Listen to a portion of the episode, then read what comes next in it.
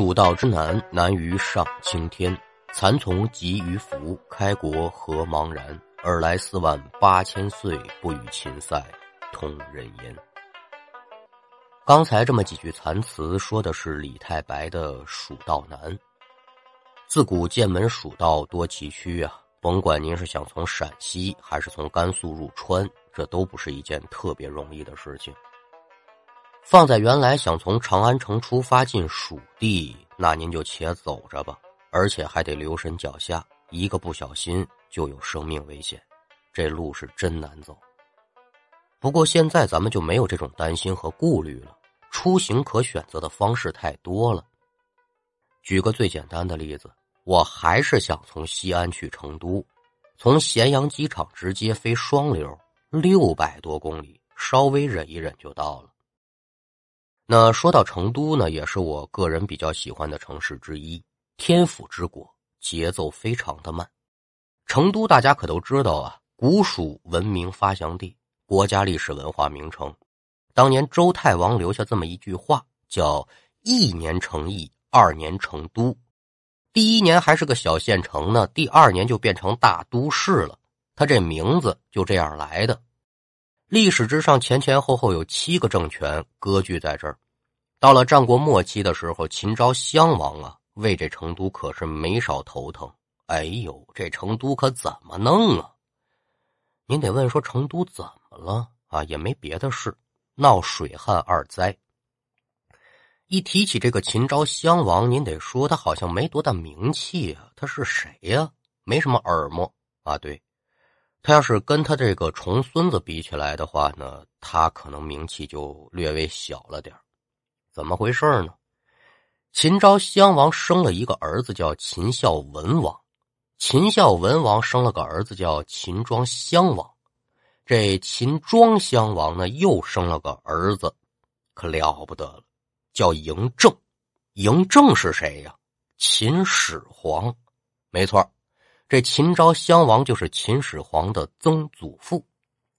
那当时秦昭襄王一琢磨，不行，这成都我得管，就把李冰找来了，说：“李冰啊，你呢上蜀郡呢当太守去，把这岷江的水患给我治理治理。”那他为什么用李冰不用别人呢？这就得说秦庄襄王知人善用。李冰这人可了不得，战国时期著名的水利工程专家。当时他带着自己的儿子叫李二郎，就在成都西边的岷江边上修了一个大型的水利工程。我一说您就知道，都江堰。都江堰造好之后，可就发展了川西的农业，造福了成都的平原，沃野千里。日后秦扫六国，成都可就为大秦帝国打下了非常优秀的经济基础。现在您看都江堰上有个庙。叫二王庙，也算是一个景点吧。这个庙呢，就是纪念李冰父子的。国家领导人呢，还在上面题过词。得暇，你也可以过去看看。现在的成都城还有两条绕城而过的人工河，这第一条就是李冰在修都江堰的时候，从岷江干流上分出来的一个支流，绕着成都的西南向东边走，被称之为南河。另外一条是从简江干流分出来的一条支流，绕着成都的北门东下，跟这个南河汇合到一块叫府河。两相交汇之后，就被称之为府南河，也就是咱们现在说的锦江。锦江您就知道了，走乐山过宜宾进长江嘛。那这个府河和南河的交汇处有一个千年的历史古迹。名字也因为交汇点命名，叫做合江亭。这合江亭在哪儿呢？就是锦江区的滨江东路合江大桥的西南侧。咱们今天这故事就发生在合江亭。绕了这么一大圈，终于是把这合江亭给绕出来了啊！要听书，您往九五年的冬天成都来看。说这合江亭就是小小的亭子而已，除了历史古迹之外呢，其实啊还有些别的讲法。这个地方是见证爱情的一个地方，怎么说呢？我记得原来我看过一个描写合江亭的文章，里面有这么句话，说何江亭告诉我们：爱如两江水，不管经过多少迂回曲折，终将汇合，永不分离。而且听说这前几年何江亭呢还修了一个爱情斑马线，据说走过这条斑马线之后，未来两个人的婚姻和生活呢都会平平顺顺，咱也不知是真是假啊。那这天晚上九点多钟，室外的温度挺低的，接近零度了，雾气笼罩在整个成都城之上。此时在滨江东路上来了这么一男一女，看样子。这男的好像是喝大了，身边这女的搀扶这男的慢慢朝前走着。行走的过程当中呢，这女人嘴里就嘟嘟囔囔，好像是埋怨他，说：“你不能喝就别逞能，天这么冷，你再感冒了，咱回去吧。有什么事儿明儿个再说。”不，不行，今天必必须得说。嗯，行行行。哎，您仔细观察这男的吧。长得人样子不错，挺俊，女的也是温柔可人，二人年纪相仿，二十岁出头的年纪。书中暗表，这男的叫大江，女的叫小文两个人都是高学历人群，九十年代的大学生，文化是大大的有啊。那您可能就得问了，这黑灯瞎火、死冷寒天，再加上大江喝的离倒歪斜。他有什么重要的事非得今天说不可呢？还真就有点事儿。按现在的话说，就是这小年轻啊，想给对方一个惊喜，一个这么一个小浪漫啊，就这么个意思。他想在河江亭上啊向小文求婚。那为什么要在河江亭呢？因为这河江亭是俩人认识的地方。打算的是不错呀，下午陪着小文逛逛街，吃个饭。再以散步消化消化神的名义呢，把这小文带到合江亭，然后再求婚。可是事有不凑巧啊，傍晚七点多钟，两个人正找地儿吃饭的时候呢，碰上了两个关系不错的朋友。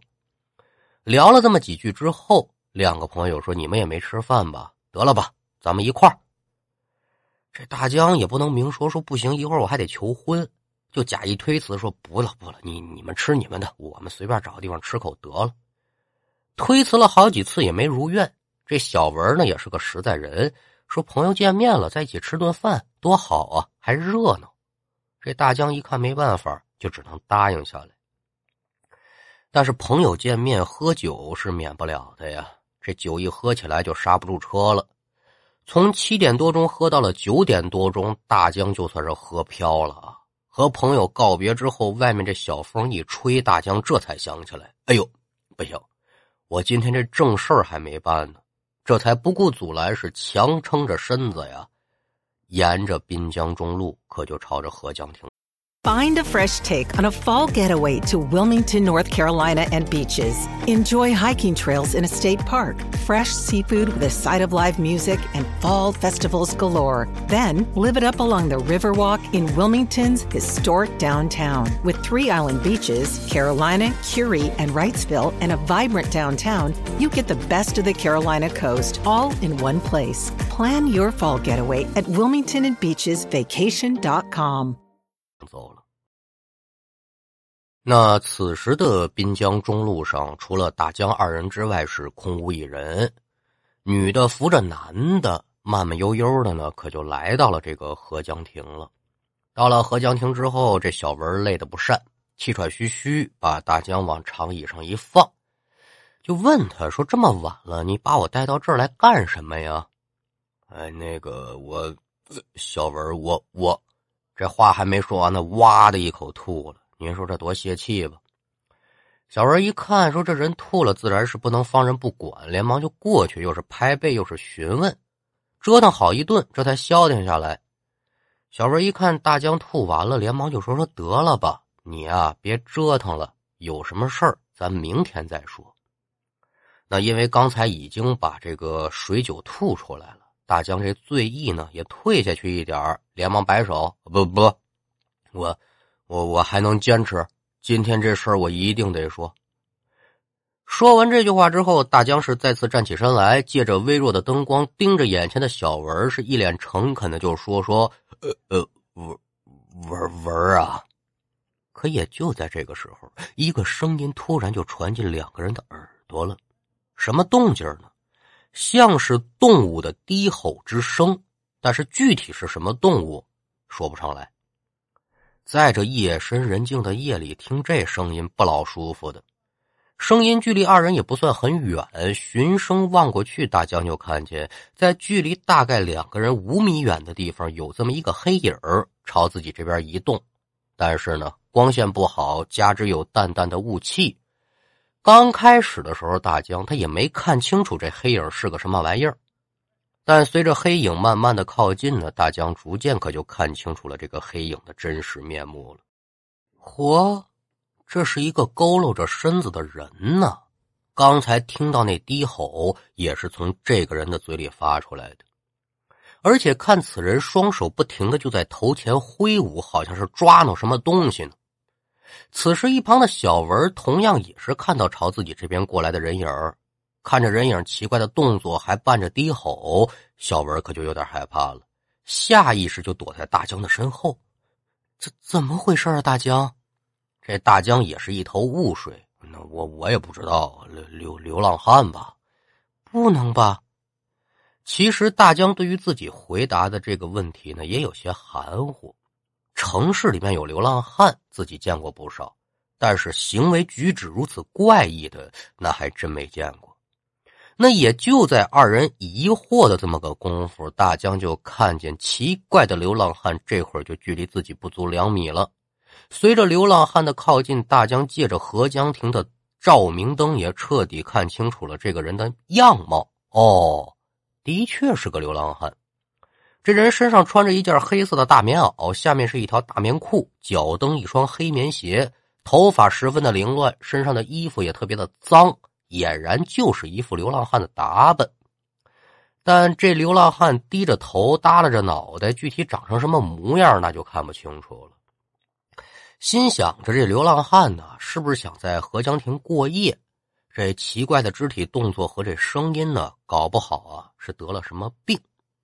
转身就对小文说：“说没事你别怕。”那再看小文，此时已经是一脸惊惧的盯着大江的身后，嘴巴也张大了，想说话可就说不出来了，啊啊的。那看到突然变得一脸惊恐的小文，大江刚想问怎么回事，这个时候只听得背后的吼声突然就变成了嘶叫，一股子凉意可就钻进自己的脖领子了。这边是连忙转身，可转过身来，眼前这一幕却吓得大江是一屁股就跌坐在地。只见呢。自己刚才看到那个流浪汉，此时距离自己不足一米，并且流浪汉此时已经站直了身子，双手正朝自己这边伸呢。十个手指头那指甲啊，三五公分长，上面还带着血。这还不是最可怕的。之所以令大江一屁股坐在地上的是，因为这人这脸长得是太难点了，狰狞无比。嘴唇部位还挂着殷红的鲜血，而且这嘴角呢，还有这口水往下滴的，一股腥臭之味扑鼻呀！再加上这渗人的吼叫声，本来大江就喝多了，腿脚就不稳当，再看见这么一幕，妈呀一声，直接倒地上了。您看我说的这么热闹，其实这前前后后就一两秒钟的功夫。那一看大江跌坐在地，可这怪异的流浪汉并没有因此停下手上的动作，奔着大江身后就扑向了那个已然吓傻的小文去了。那也就在流浪汉的手即将抓到小文这么一个打闪认真的空，倒地的大江也回过神了，一看自己女朋友有危险，这男性荷尔蒙啊可就爆发出来了，男友力爆棚吗？嘴里是大骂一声，说：“你他妈的敢动老子的女人！”说着话是大吼一声，猛的可就从地上站起来了，挡在了流浪汉和小文二人的中间，用身子就朝这流浪汉身上撞。砰的一声，这流浪汉被大江就撞出去了，有两米多。虽然也不清楚这流浪汉手上的血和嘴上的血是怎么来的，但是啊，这人他出手伤人，此地不宜久留。一看到流浪汉被自己撞了出去，连忙就招呼说：“文啊文啊，咱快走！”可是这个时候的小文已然是吓得六神无主，甭管大江怎么喊他，他就是没反应。哎呦，这这这这这可怎么弄啊？那眼见被自己撞出去，这个流浪汉又准备卷土重来，大江是一狠心：“对不起了，文儿。”说完就对着小文的脸是啪，啊就这大嘴巴子扇的叫一个响亮啊！这挨了一个大耳贴子的小文是打了一个哆嗦，哎呦！紧接着就是一声刺耳的尖叫，夹杂着流浪汉的嘶吼声，是同时传进了大江的耳朵。你要说这女人的尖叫力，哎，不容小视啊，差点没把大江这耳膜给击穿了。您说真那么邪乎吗？反正您就琢磨呗。但此时也顾不得那么多了，伸手捧抓住了小文的手，快点跑！也不等小文回答，大江是直接拽着小文就往亭子外头跑。可这个时候被大江撞出去，那流浪汉也进到亭子里了。这三个人呢是迎面而立。再看这流浪汉此时的表现和刚才是差别无二啊，而且还透露着那么一丝渴望，嘶吼声比刚才更大了。此时大江已经是彻底醒了酒哦，我刚才撞你那一下，你还没什么事儿是吧？自尊心是严重受挫，抬脚照着流浪汉就是一脚。只这一脚就把流浪汉踹倒在地。那一见流浪汉倒地，大江是不敢多做停留啊，拉着身后的小文拔腿就跑。很快可就上了滨江中路。左右仔细观瞧，街面上是空空如也，想找人帮忙那是不大可能了。这会儿怎么弄？撒丫子撩吧。接着他是拉着小文就朝东边跑。经过了这么一番折腾呢，小文他也回过神了，一边跑他就一边说：“说大江啊，那那人也太可怕了，吓死我了。”大江说：“你别说话了，快点跑。”那也就在两个人跑到河江桥上的时候，这流浪汉的嘶吼声又出现在二人的身后，而且是越来越近。大江心头是咯噔一下，嚯，好家伙，这是缠上我们了！回头朝后一看，就见这个流浪汉距离两人也就三两米的距离了，挥着双手，张牙舞爪，跟在两人的身后，这速度是一点也不慢。眼见得就要追上了，大江想要加快速度，无计奈何，这身后还跟着一个小文呢。这女生的体力她本来就有限，身上还穿着这棉服，大江就只能干着急，没办法，就只能催促他说：“你快点跑。”又朝前跑了五六米的距离，跑在前面拉着小文的大江就觉得这手上啊有点吃力了。与此同时，小文的求救声也传进了大江的耳朵，说：“大江，他咬我。”那到了此处，大江是一个急刹车，连忙朝后看，眼前的一幕可是让大江头皮发炸了。只见流浪汉此时已经从背后抱住小文，流浪汉的嘴就咬在了小文的肩膀上。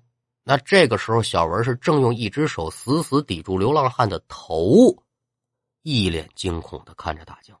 那眼见得是女朋友身处险境，大江立刻是怒火中烧。什么叫做冲冠一怒为红颜呢？之前的恐惧是一扫而空，怒吼一声“好则子”，可就来到了流浪汉的一侧，伸手抓住他的头发往后拉，另外一只手可就管住流浪汉这脖子，使劲的往后撤步。大江这边是管着流浪汉，就喊说：“你使劲往外赠啊！”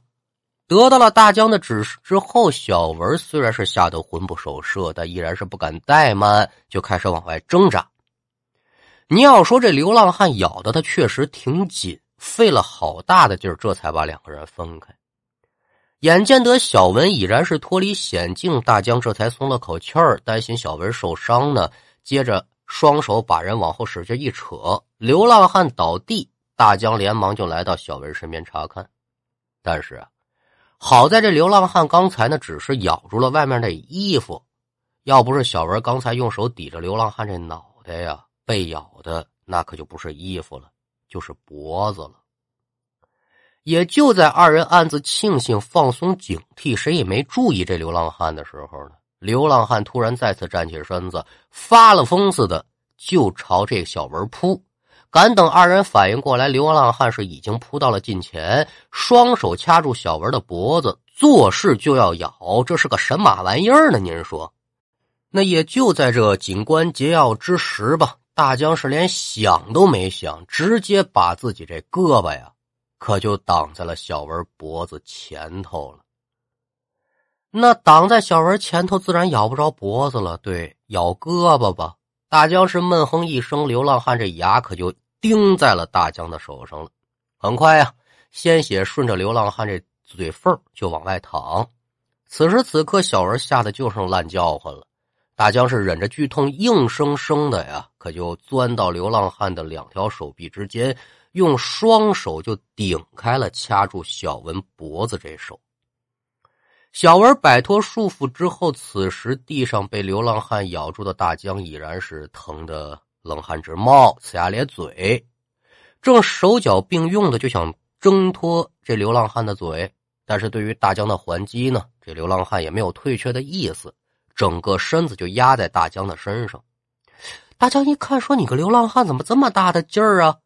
这一下子要是咬在小文脖子上，那可是不得了。但是现在自己也挣脱不了了。”也是担心小文再受到伤害，忍着剧痛就说：“说文啊，你别管我，赶紧走，找人来吧。”那眼见得自己的心爱之人为了自己的安危而将自己的生死置之度外，小文自然也不是无情无义之人，他也没有理会大江的劝阻，而是留下来，情侣二人双战流浪汉。女人的力气毕竟是有限的，推了几下，她也推不开。小文直接就来到流浪汉的背后，拿这手死死就抓住流浪汉的脖领子，开始往后拉。而也就在这个时候，被流浪汉压在身底下的大江，却在剧痛当中感觉有些不大对劲儿了，因为他感觉到眼前这流浪汉似乎是正在吸食自己伤口处流出来的血液。又一回想到刚才见到流浪汉之时，他手上和嘴上的血迹，心头自然就是咯噔一下。坏了，怎么回事啊？咱前文书可是说了，大江这对小情侣那都是九十年代的大学生，书是没少看过的。之前他看过一本古籍，叫《子不语》，当时有关于僵尸的描写，里面对于僵尸的样貌、习性啊，他的印象都是很深刻的。说僵尸生性好血，被僵尸杀死的人下场就是精血尽失。那再看流浪汉这副模样以及现在的行为，哎呦，我这是遇上僵尸了。可眼前这流浪汉除了吸血，他也没有僵尸应该有的特征啊，比如说走路得一蹦跶一蹦跶的，而且青面獠牙，身穿官服。身处如此之险境，也容不得大江多想了。甭管眼前的是人是僵尸，但是他现在呢，肯定是在吸自己的血。照这么下去，我身体这点血，早晚得让他吸光了。所以就加大这个挣扎的力度，嘴里就不住的对小文喊说：“文啊，你还得加把劲儿，这东西它吸我的血。”小文一听也是心头一震，吸血？眼前这人到底是个啥呢？但是听大江的语气，小文知道，如果两个人再不分开的话，大江恐怕是要堪堪废命。答应了一声之后，手中的力道又加大了几分。而也就在二人即将脱力的时候呢，一声刺耳的鸣笛传了过来。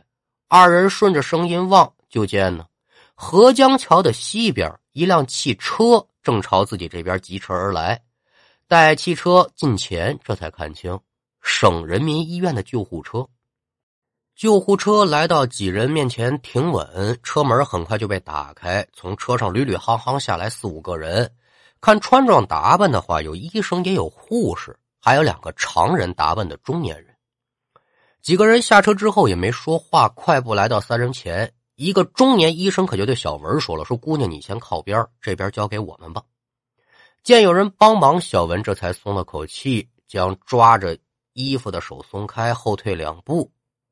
这个时候，两个常人打扮的其中一位中年人呢，伸手就把小文扶住了，说：“姑娘啊，实在对不住，让你们受惊了。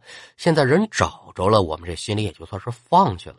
不过，姑娘你放心，这事儿给你们带来的影响呢，我们一定给你一个满意的答复。”什么玩意儿，乱七八糟的，不明白。小文当时也没听懂，咱们就简短接说吧。有了这些人的帮助，很快就把大江从流浪汉的口中给解救出来了。一名护士又拿来这么一根麻绳子，在众人的帮助之下呢，就把这个还在不断挣扎嘶吼的流浪汉给抬上了救护车。拿出这么一根针管给这流浪汉呢，不知注射点什么药水没多大一会儿，他就安静了。那至于说大江呢，此时已经是严重虚脱，看着这个身上血淋淋的伤口，这小文心疼啊！哎呦，这可真是缺了德了。在场的护士就连忙给大江手上的伤口进行包扎，之后呢，就同这流浪汉一样抬上救护车去医院。在去医院的路上，两个中年人就对大江二人不停的道歉。随行的医生和护士呢？也一个劲儿的劝说：“哎呦，你们小两口这还真是命大。”小文也不是傻子呀，看得出来，这肯定不是碰巧路过，是有备而来，并且他们到呢，肯定是跟这流浪汉有关。接着这么一问呢，才把整件事情的来龙去脉给搞清楚。原来呀，这个举止怪异还出口伤人的人，不是什么流浪汉。是成都龙泉驿平安乡，就是现在的这个龙泉区平安乡一个姓林的村民。那一年是四十岁出头的年纪，车那两个常人打扮的中年人，这都是老林的亲属。老林原来是个正常人，之所以变成这样呢，是四个月之前呢，村中出来这么一条野狗，把他给咬了。刚开始老林也没在意，就说拿肥皂水简单的清理一下伤口也就是了。可也就在三天前呢，这老林就突然发病了。起初是大喊大叫，精神不大正常。把人带到乡医院一查呢，医生给出的病因呢是老林之前被狗咬了，感染了狂犬病毒。现在狂犬病发作了，现在距离老林被野狗咬呢已然是三个多月了。而且当时没有及时的注射狂犬疫苗，再加上这个乡医院的医疗条件也有限，经过简单的治疗之后，主治医师就说：“得了吧，这治不了了，赶紧转省人民医院去吧。”按说人家医生说这个呀，一点不框外，医疗条件有限，你赶紧转院，这很正常。倒霉倒霉在老林的亲属身上了，他们就想着说：“这吃药是不是也能维持着呀？”就把他领回家了，也没上大医院去。那有这么一天白天，老林这病情可就加重了，不光是精神不正常了，开始动嘴儿。刚开始没咬人，咬了一只鸡。家里人一看你咬鸡也不行啊，这德行，赶紧上医院吧，不能留家了。也就今天晚上呢，老林就在众家属的陪同之下，就赶往省人民医院。可是把老林安置到病房前后脚没一个多小时，这老林又发作狂犬病了，把医院大闹一溜够，人没看住，老林直接从医院跑了。这一下可把大伙给急坏了。先是在医院里里外外找了一圈，也没找着人。不用想，这肯定是跑到院外，担心这老林在外头惹出什么祸端呢。老林的家属和院方就立刻组织人手，分兵几路就开始找这个人。赶等找到滨江中路的时候，众人这才看见，哦，这老林正和大江二人在那撕巴呢，这才有了咱们前文书说的大江情侣二人是力战老林，救护车及时赶到解围的这么一个场景。那现在已然是把话给说开了，大江和小文二人呢也了解了整起事件的始末。哦，感情他们遭遇的可不是古书里描写的那个僵尸。就是一个狂犬病毒侵害的狂犬病患，老林所表现出来的诡异举动呢，也是狂犬病患者发病时表现出来的兴奋，伴随着精神失常、冲撞、嘶吼、撕咬，这些行为看起来其实啊很诡异，实则呢就是发病的症状罢了。既然之前大江和小文的惊魂经历已经真相大白，那后续解决自然是费了不少的口舌。林大哥呢，继续在医院治疗。大江的伤口得到妥善处理之后呢，自然也是避免不了得注射狂犬疫苗。那林大哥的家人呢，因为林大哥对于大江和小文所造成的伤害，自然是。道歉呗，给予了足够的精神和物质上的补偿。